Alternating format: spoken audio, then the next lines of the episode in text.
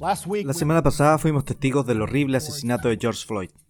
En las calles de Minneapolis, un oficial de policía violó todos los estándares de decencia de los estadounidenses considerados sagrados cuando clavó el cuello de Floyd en el pavimento y con su rodilla lo mató. El oficial que cometió el horrible e impío acto fue arrestado y acusado de asesinato. Los otros oficiales presentes que no lo detuvieron han sido despedidos de la policía de Minneapolis. Debemos confiar y esperar que se aplique justicia en este caso. Los disturbios y los saqueos que siguieron en Minneapolis fueron trágicos.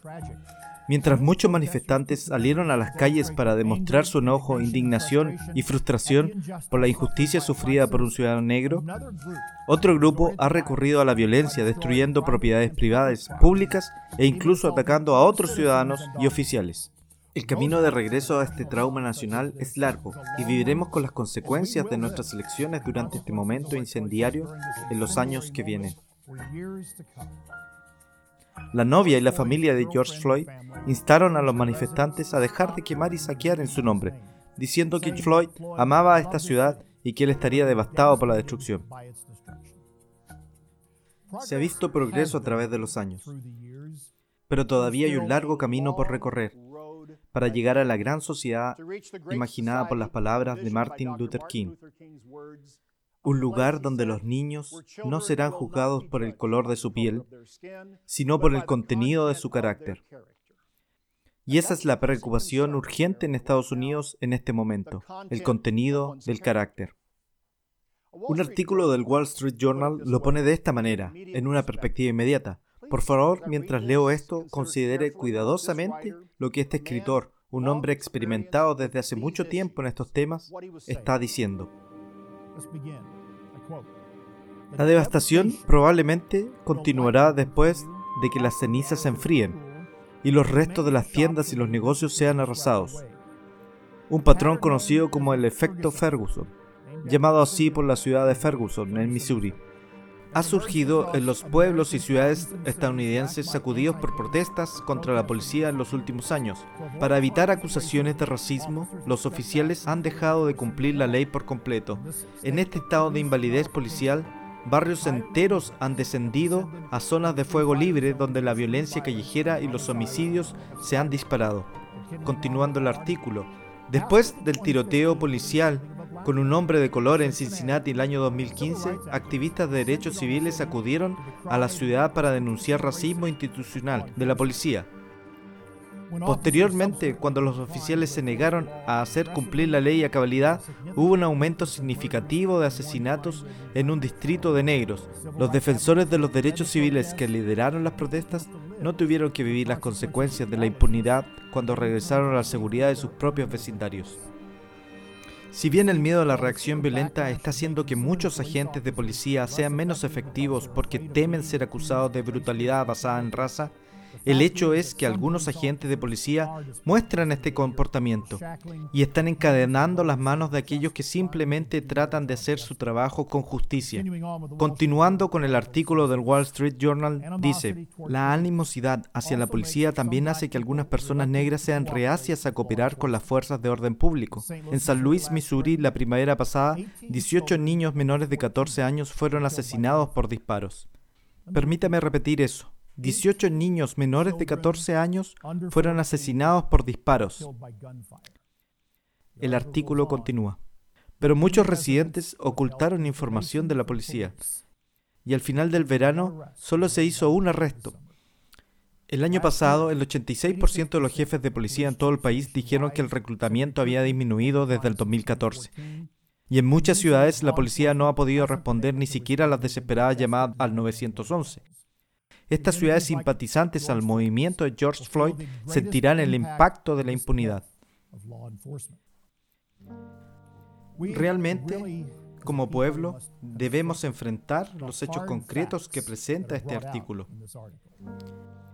Las protestas pacíficas son una parte legítima de una sociedad libre.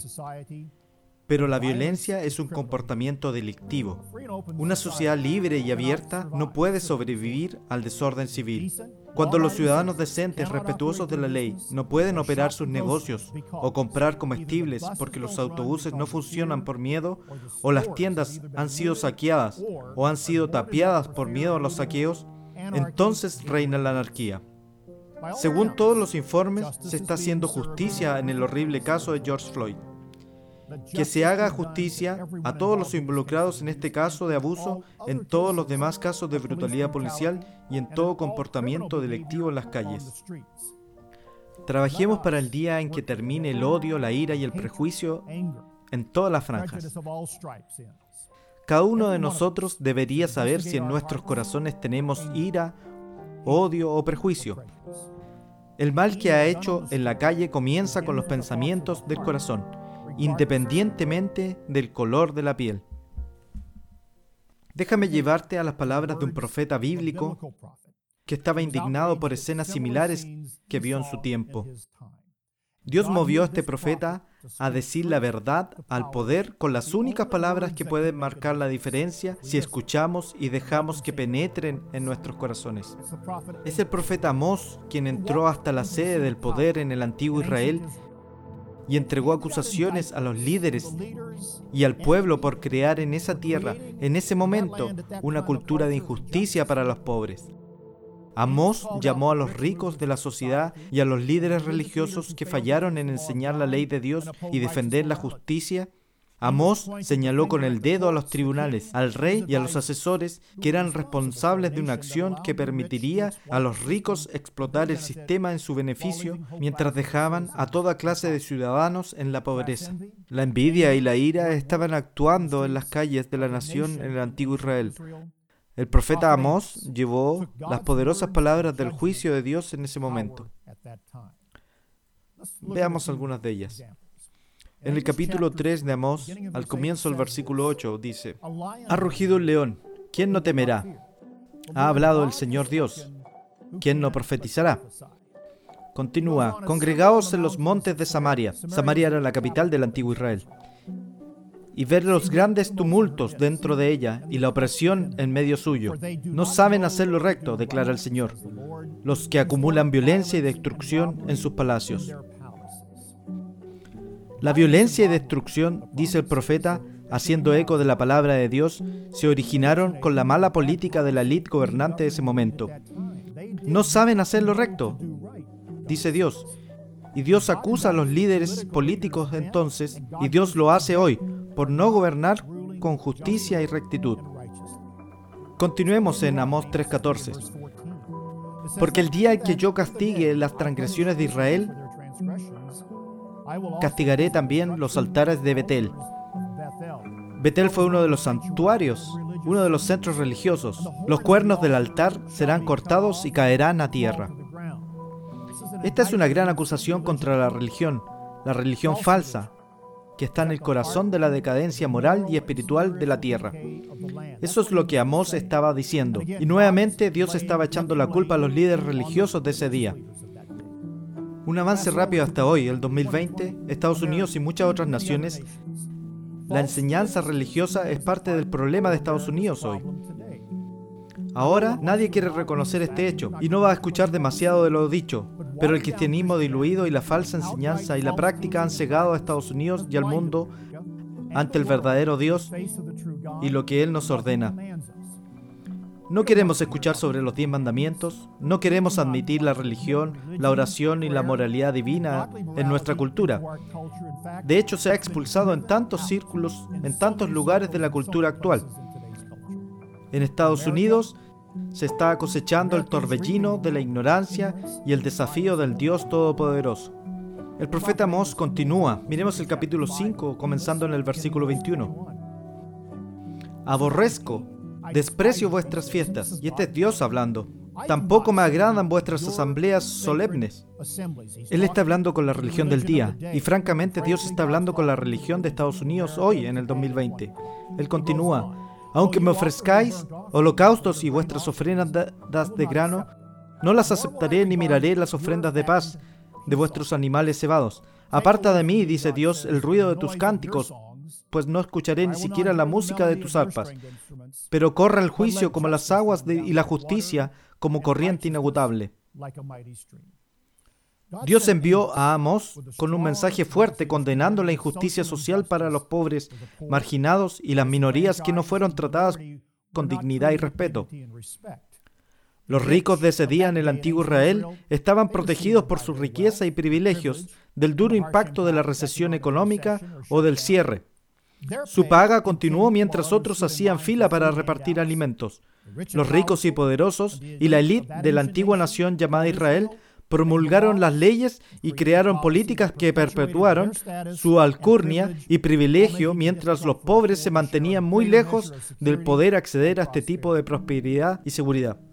Esta imagen del antiguo Israel que vemos en el libro de Amós refleja a Estados Unidos en el año 2020. Pero las palabras de Dios a través del profeta Amós muestran que la justicia social no puede prosperar en una sociedad dominada por el desorden civil. Se espera que las reformas de hoy se realicen a raíz de estos eventos violentos e inquietantes.